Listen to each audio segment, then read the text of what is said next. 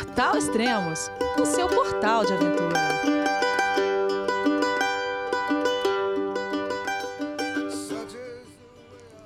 Bom dia, boa tarde, boa noite, bem-vindo a Extremos, o seu podcast de aventura. Esse é o nono programa da nova série Diário da Quarentena e hoje vamos falar com o treinador de trail, Sidney Togumi.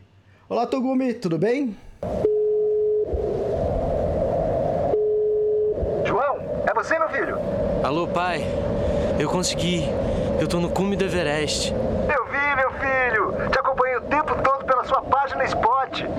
A família de produtos Spot utiliza tecnologia 100% via satélite para manter você sempre conectado em suas aventuras. Fale de qualquer lugar do mundo através do Spot Global Fone e utilize o Spot Gen 3 para estar sempre rastreado e conectado aos serviços de emergência. Desapareça quando quiser, seja encontrado quando precisar. Saiba mais em findmespot.com.br. Olá, Elias. Por aqui tudo bem, tudo tranquilo. E como é que você está? Fala, Togumi. Beleza, tá ótimo, cara. Ah, pô, assim que eu tava começando a bolar, criar essa, essa nova série, né? Aí eu tinha colocado seu nome na lista, eu falei, ah, deixa eu conversar com o Togumi pra ver se ele tem disponibilidade, né? Aí acho que isso foi num sábado à noite, não lembro. Aí você falou, oh, Elias, vamos gravar assim, mas só não pode ser amanhã às 9 horas que eu tenho aula. Eu falei, pô, mas como assim tem aula? Tá todo mundo confinado, né? Aí chegou no outro dia de manhã, eu tava zapeando lá no Instagram, assim, daqui a pouco eu vejo é, Togumi Live. Falei, o que que tá acontecendo aqui? Aí eu cliquei e você tava dando aula, cara. Eu achei fabuloso, cara.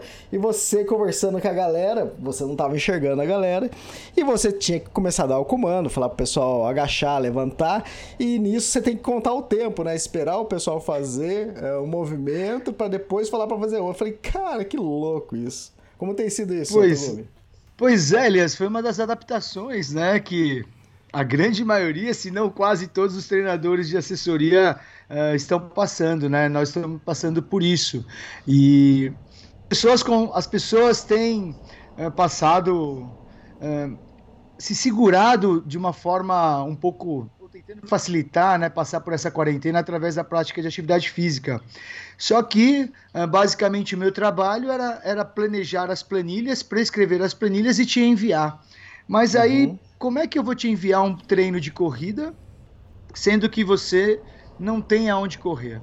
Né? Uhum. E aí isso gerou um problema, porque as pessoas não conseguiriam se manter fisicamente ativas uh, por falta de local para treinar, a não ser dentro de casa. Exceto aqueles que têm esteira ou que têm uma ergométrica em casa.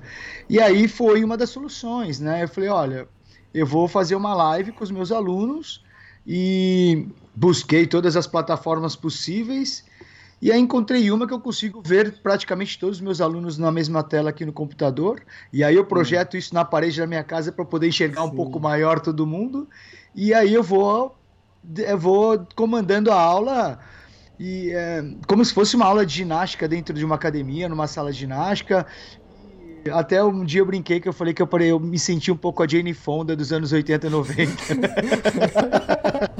Muito bom, cara. É, foi, uma, foi, foi essa, uma das adaptações aí que essa quarentena fez com que nós treinadores uh, tivemos uh, tivéssemos que passar.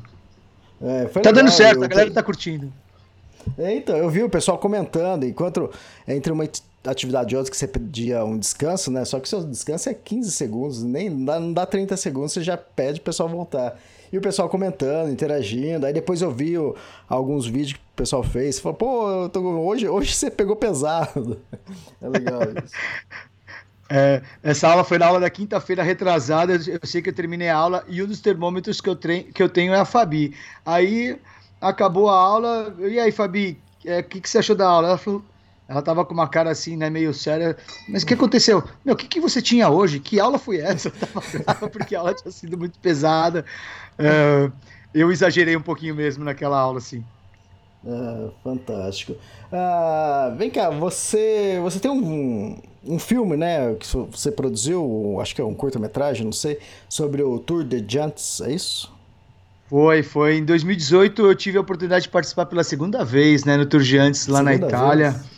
É. é uma prova longa, uma prova de 330 quilômetros, onde a gente tem até 150 horas para terminar. E, na verdade, a minha primeira vez foi em 2016. Em 2016 eu já queria fazer esse doc para inscrever no Rock Spirit. Mas não consegui, uhum. não consegui coletar a imagem, por falta de falta de know-how, falta de experiência para fazer uhum. isso. E aí, em 2018, quando eu confirmei minha inscrição, conversando com os amigos, aí cheguei no Bob, que foi quem editou, e ele me brifou do que ele precisava. E aí, em 2019, o, o doc saiu, inscrevemos eh, no Rock Spirit, fomos um dos escolhidos, e, cara, foi, foi incrível essa experiência de ver um doc é, que a gente produziu, assim, uhum. por celular e GoPro, numa tela gigante, né, cara? Foi muito legal. E é legal que o Doc já começa assim, ó. Se você não gosta de ficar sozinho, o Tour de Giant não, não é para você. É mais ou menos o que a gente tá vivendo hoje, né? Um isolamento, né? Putz, é verdade, né? Porque a prova, apesar de a gente largar é, com 800 pessoas do seu lado, é, Olha, boa parte da prova você tá sozinho, né? Tá bem. Eu vou até fazer um spoiler aqui, Elias. Você, né? É, eu estou escrevendo o livro, ele está praticamente pronto e eu vou até enviar para você, que eu quero que você leia. Eu vou pegar a carona do. do... Nossa, esqueci agora o nome. Mas eu vou te mandar o, o livro aí, a, a primeira escrita, para você dar uma olhadinha. Mas eu tenho. Um dos capítulos é As Solidões do Thor né, que são oh. diversas solidões, que, diversos tipos de solidão que a gente passa no Thor. E ficar sozinho é uma delas. Uhum. Ficar sozinho é uma delas. É, não é porque a gente está com 800 pessoas que a gente está acompanhado, às vezes a gente está sozinho. Até mesmo na largada, né? Mas é que eu vi lá na, nas cenas do, do Doc, a maioria do tempo está sozinho, né? Não, não, tinha ninguém, né? Às vezes em alguns, acho que alguns points, né? um ponto de controle lá que você encontrava algumas pessoas. É, e tem as bases de vida, né, que são os, os, os checkpoints gigantes dentro de uhum. cidade, onde você encontra a sua mochila de, de reabastecimento, o dropback, e, e esse é um dos momentos que você fica sozinho, né, porque é uma concentração muito grande de atletas e, e, a, e, a, organização ela permite que os atletas tenham apoios. Então, por exemplo, você, Elias, poderia ser meu apoio durante a prova e toda vez uhum. que eu, eu, chegasse às bases de vida, eu poderia te encontrar e você me ajudar a fazer a transição. E aí eu, eu fui sozinho, eu não tinha apoio. E aí você tá ali, cara, você chega com outros atletas, os apoios chegando, ajudando, e você vai lá sozinho, pega a sua mala, começa a organizar tudo sozinho, né? Então assim, é uma das é uma das solidões que a gente tem durante é. a prova. E como manter a saúde emocional ou psicológica durante a prova? Consegue?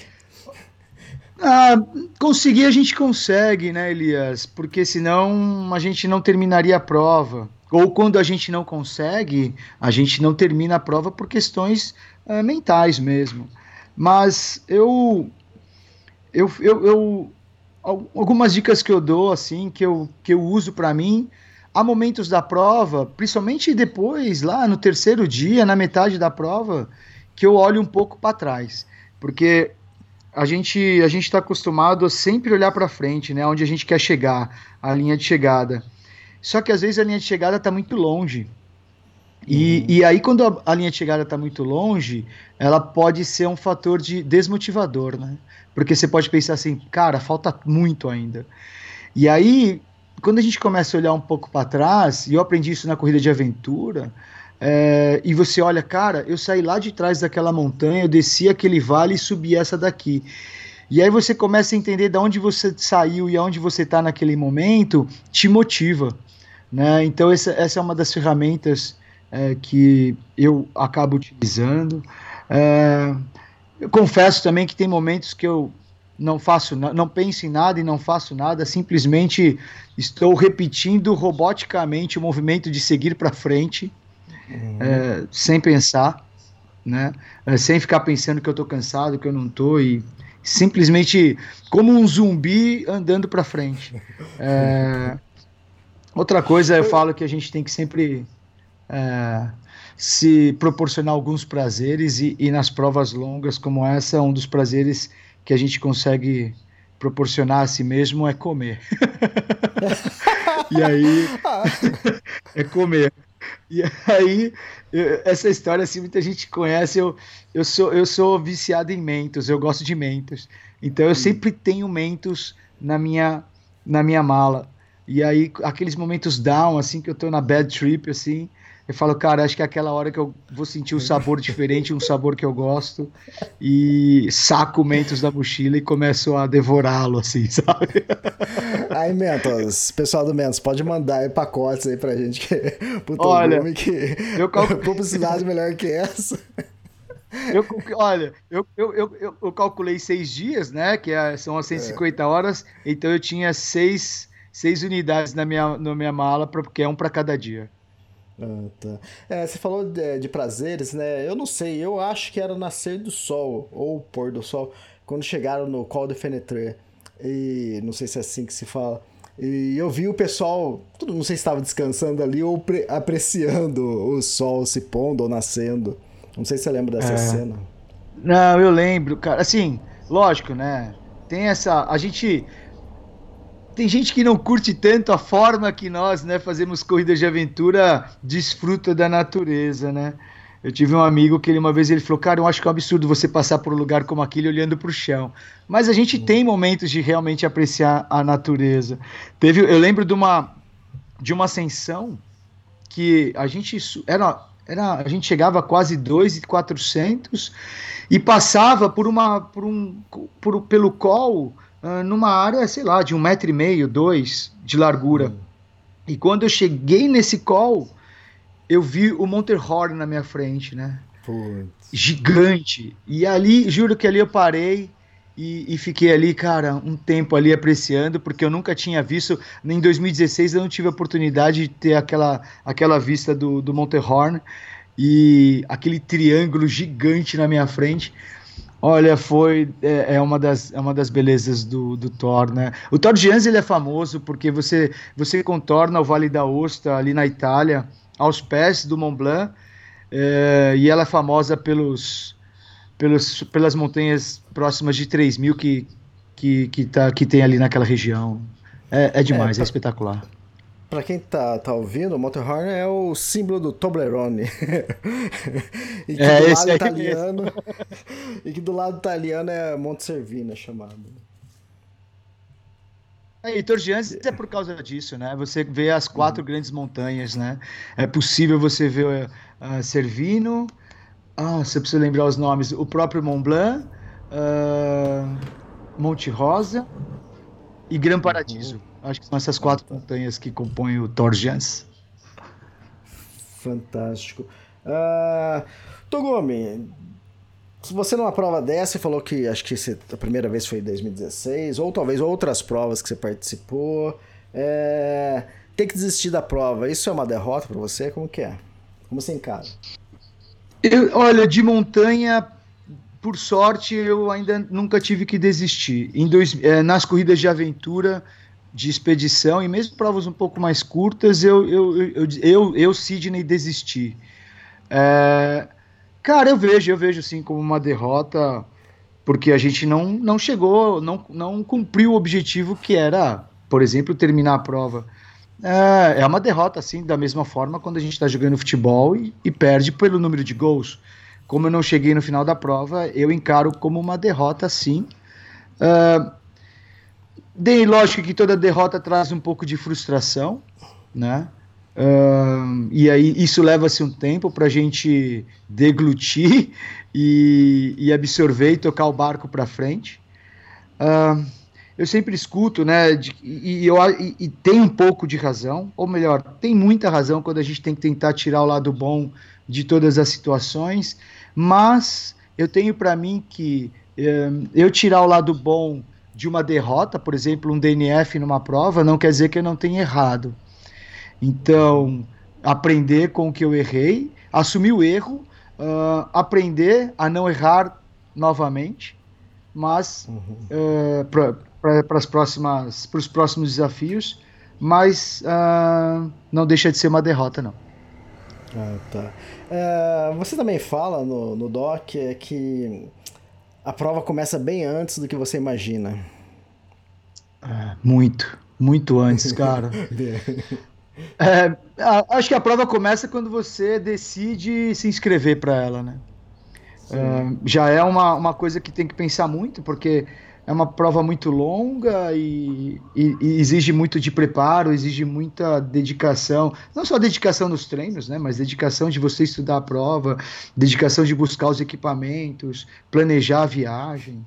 É, 2018 foi, cara, foi uma loucura, porque meu voo atrasou de São Paulo, porque, né, chegar em Chamonix não é fácil, chegar em Courmayeur não é fácil.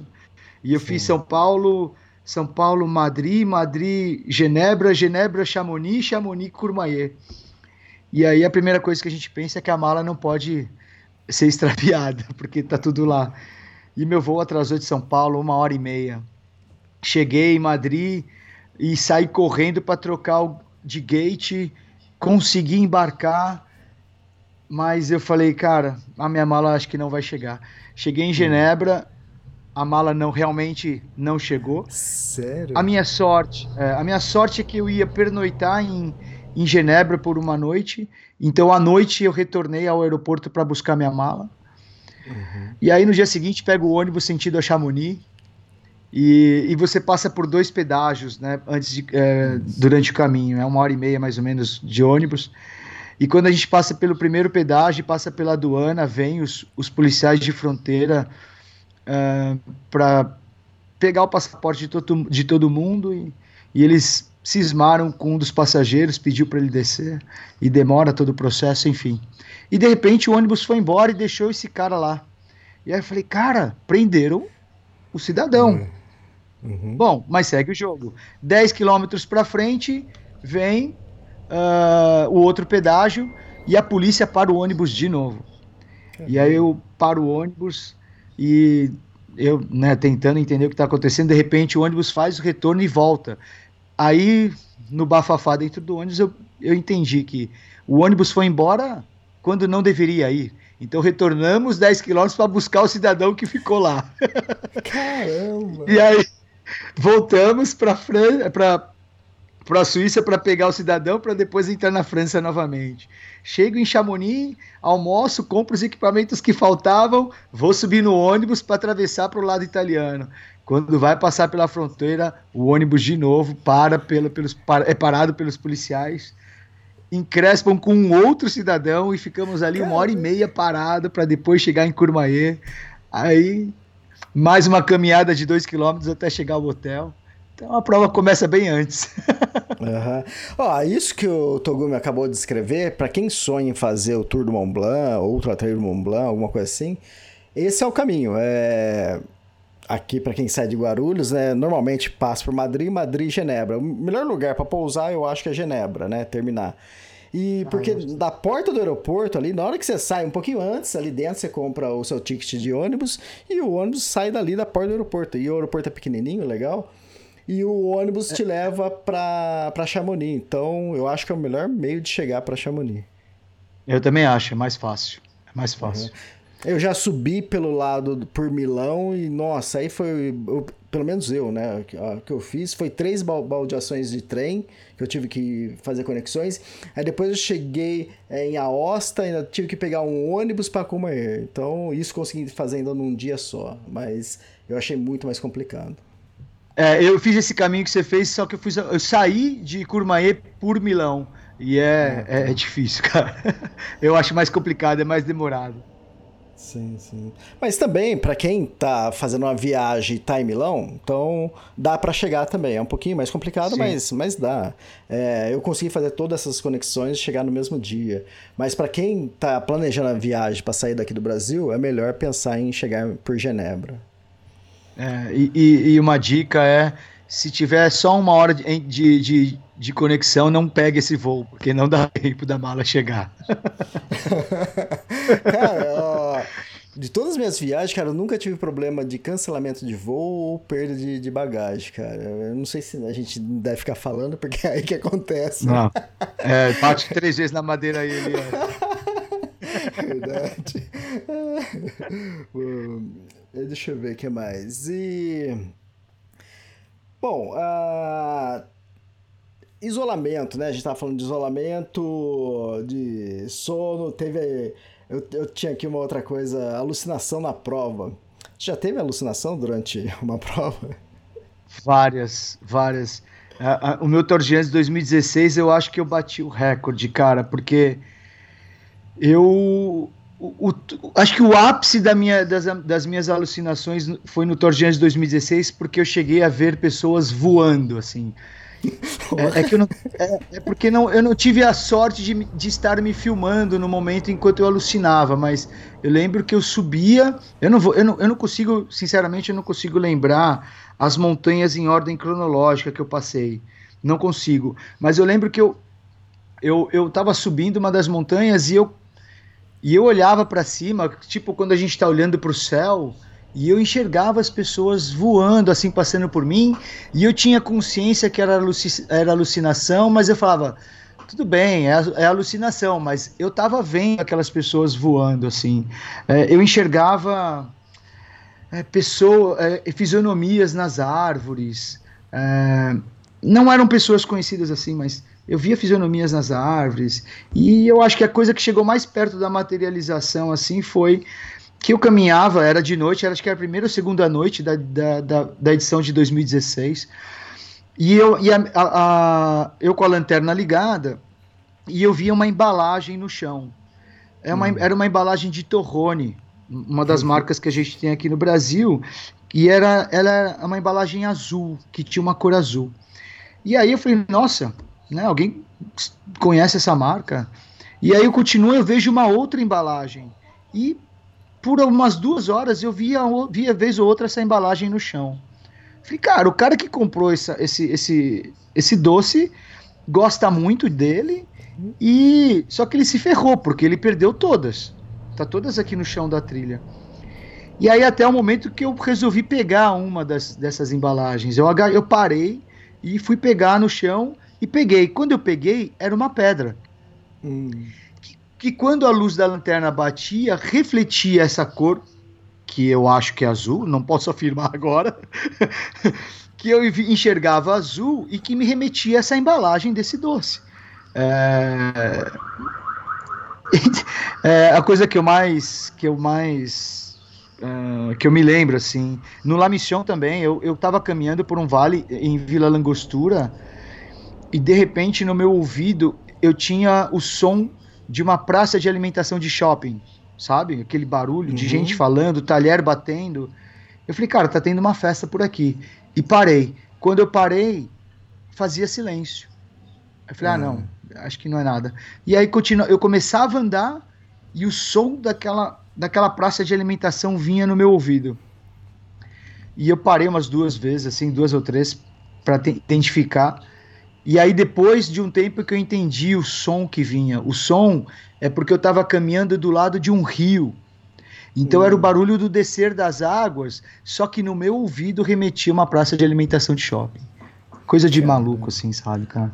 Que a privação do sono nos proporciona. Uhum. Antes de entrar, se aprofundar mais nos causos aí, uh, além de treinador de trail, uh, você faz parte da Confederação Brasileira é, explica melhor. É, na verdade, Elias, o que acontece? O Brasil é, existe, né, um campeonato mundial de trail. É, hoje o trail ele é ele faz ele é submetido e ele é gerido pela World Athletics, né, que é hoje a Federação é, Internacional de Atletismo. Então, desde 2016 o Brasil vem participando desses mundiais.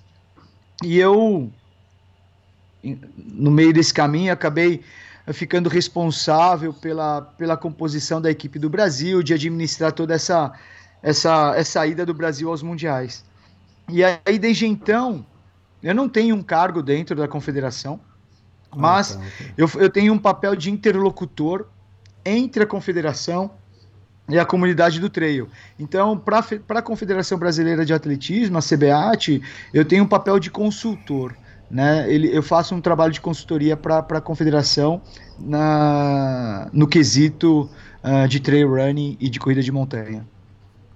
Ah, aproveitando, uh, a gente gravou aqui um, um, podcast com a Fernanda Maciel e ela detém o recorde lá de, entre homens e mulheres, né, recorde brasileiro, de 26 horas no Ultra Trail do Mont Blanc, né? o mesmo que eu fiz em 11 dias lá, né? Que é quase a mesma coisa, que é o Tour do Mont Blanc. Básico, ela fez em 26 horas. E por que a gente não tem homens batendo essa marca, chegando perto dessa marca? Olha, bom, você fala, ela chegou quase um dia na minha frente, cara, e eu tentei ir correndo, né? Só pra você ver a diferença e a força dessa mulher, né? Uhum. Brincadeira, eu tenho 43 horas lá e ela tomou banho, comeu, ficou um dia descansando e foi quase ver eu chegar por lá. é... pois, Elias, eu acho que são vários fatores, né? Os nossos atletas uh, de longa distância, às vezes que estiveram em Chamonix, não tiveram não, eh, não tiveram sorte para de chegar na linha é, é, de cruzar a linha de chegada, independente do motivo. Uh, eu tenho para mim, Elias, assim, a gente, todas as vezes que os atletas tiverem uh, a oportunidade de estar em Chamonix, eles, têm, eles, eles devem ir para lá para aprender a correr aquela prova, né? A própria Fernanda falou que ela já errou muitas vezes. Quantas vezes a Fernanda, para ela conquistar o que ela conquistou, quantas vezes ela não conseguiu, ela errou. Uh, às vezes está tudo certo e no dia da prova não aconteceu, né? Uh, eu acho que a gente tem que ir passo a passo. Né? Uh, o que eu vou dizer é uma crítica, mas é uma crítica que eu espero que todos levem de forma construtiva. Uh, vamos, vamos entender a prova, vamos terminar, vamos cruzar a linha de chegada para conhecer o percurso, para entender qual é a dinâmica da prova e aí depois a gente vai conseguir pensar em, em performance, sabe? Uh, a gente vai conseguir entender de como a gente consegue ir um pouco mais rápido e aí sim chegar no tempo da Fernanda, porque a Fernanda ela já fez quantas vezes o percurso por lá, quantas vezes ela já se desafiou por lá, né? não só ela como a Manu.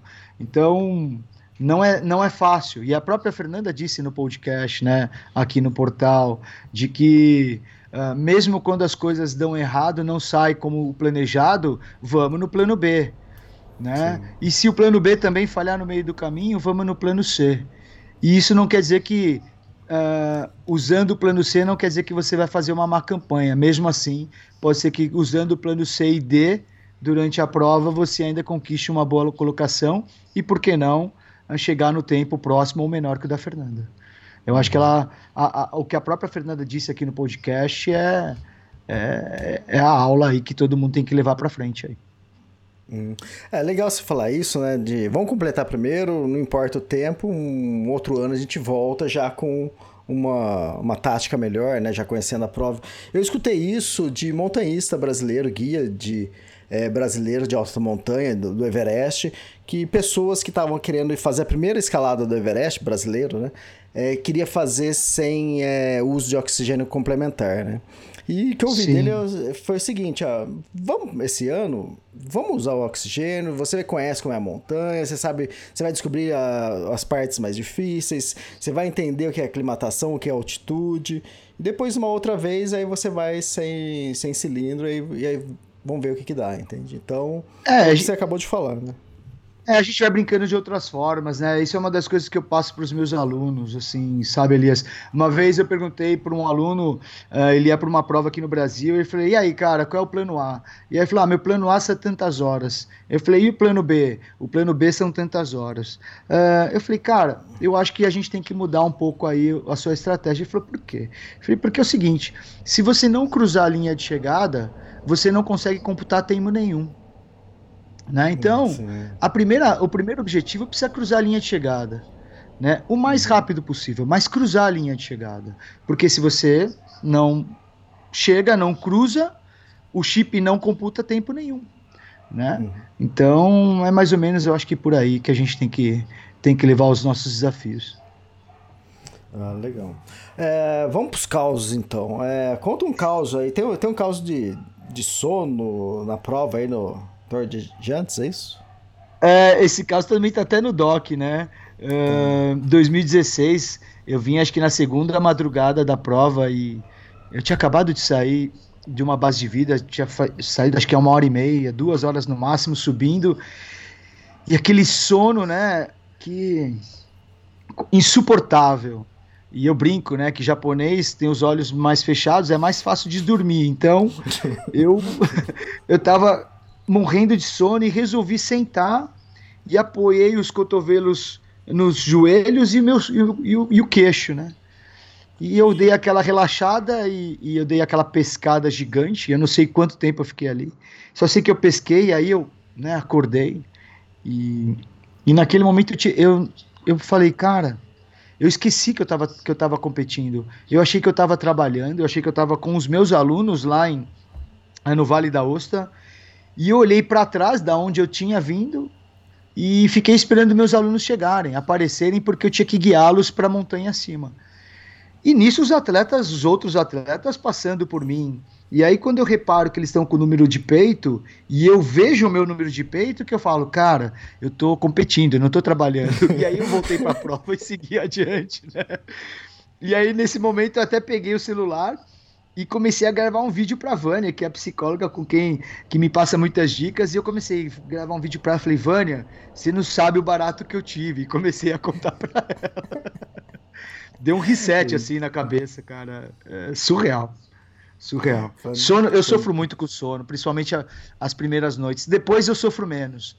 Mas as, a primeira noite eu sofro muito com sono. Eu acho que porque a cabeça está muito cheia de toda a viagem, todo o planejamento, né? Então eu, eu, eu, eu, o cansaço, o sono, eu acho que às vezes ali nessas, na primeira noite está mais ligado ao cansaço mental de pré-viagem, viagem, do que do que o cansaço físico mesmo. É, eu costumo falar isso na, nos treks que eu faço, né, nas caminhadas de longa distância. É, os o primeiro dia, para mim, é sempre o pior. Eu acho que lá quando eu fiz o acampamento base do Everest, o primeiro dia que é o mais fácil, que é uma descidinha ainda, né? E é. é. uma caminhada de meio período só. Eu terminei a trilha, terminei o dia, cheguei lá no lodge, falei, cara, falei, se isso, se hoje foi assim, imagina o resto, né? Eu falei, por que eu vim fazer aqui, pelo amor de Deus? Cara, Aí depois, aí depois teve mais, acho que uns 15 dias de caminhada. Esse dia tinha, a gente tinha caminhado, acho que 3 horas e meia só. Aí depois teve dia que a gente caminhou 10 horas. 10 horas em altitude o dobro, chegando a 5 mil e poucos metros de altitude, muito mais puxado, e eu levando na boa, dando risada. Falei assim, cara, como são as coisas, cara? Você vai, você vai se aclimatando, né? Você vai se acostumando com, com, com a dor, com, sei lá, com, com a dificuldade. É. Não, mas eu acho que é isso mesmo, né? O primeiro dia a gente está ainda, é, sabe, depurando todo o estresse da cidade, todo o estresse do nosso cotidiano normal. Aí depois a gente tá ambientado, já tá. O corpo já acostumou onde ele tá, o que ele vai fazer e o que ele precisa fazer, né? Eu acho que é bem isso mesmo. Para mim é a mesma é. coisa. Primeira, primeiro e segundo dia são os mais sofridos. Depois você entra no módulo vamos embora que a gente tem que chegar. Verdade. Ô, Togumi, tem alguma algo engraçado que aconteceu? Alguma expedição, alguma corrida, alguma prova? Cara, engraçada. Ah, tem uma foto, tem uma, tem uma muito engraçada aí no La Mission. Esse La Mission foi em 2012, se eu não me engano. O La Mission é uma prova que acontece na Patagônia, uh, ou normalmente ou em São Martin de Los Andes ou em Vila Langostura. E esse ano era em São Martin de Los Andes.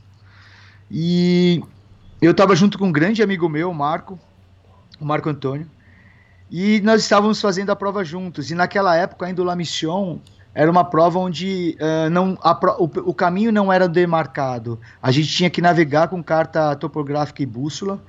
E era uma prova de 160 quilômetros com 8 mil de acumulado. E foi uma edição que fez muito frio.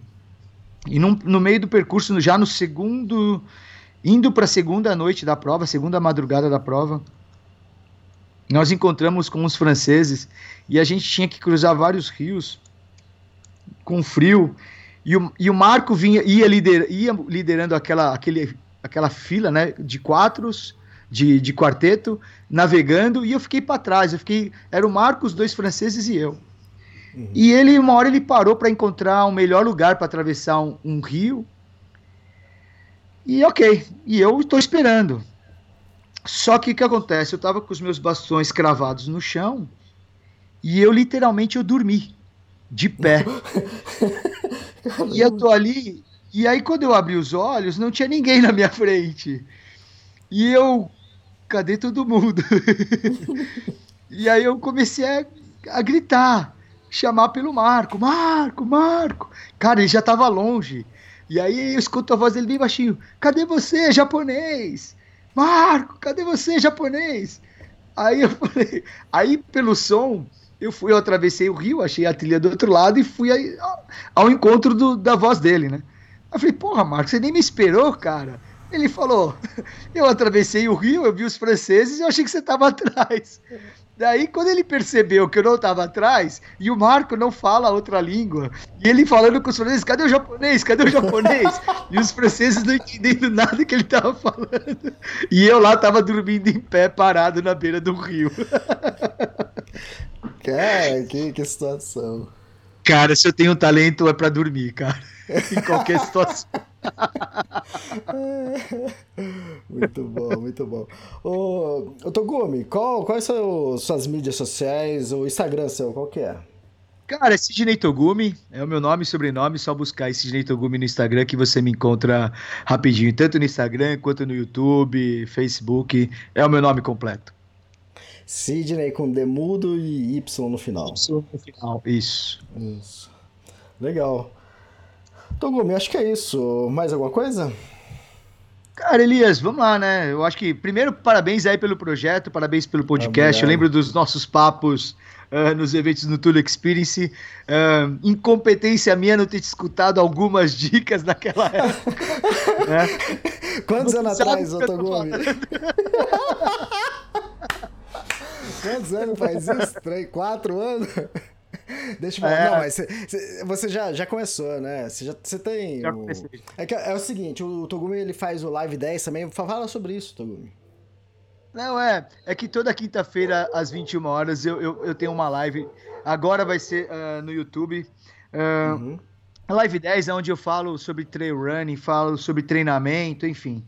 E, e, e na oportunidade eu encontrei com o Elias lá no Tule Experience e o Elias deu a dica de ouro na época para mim.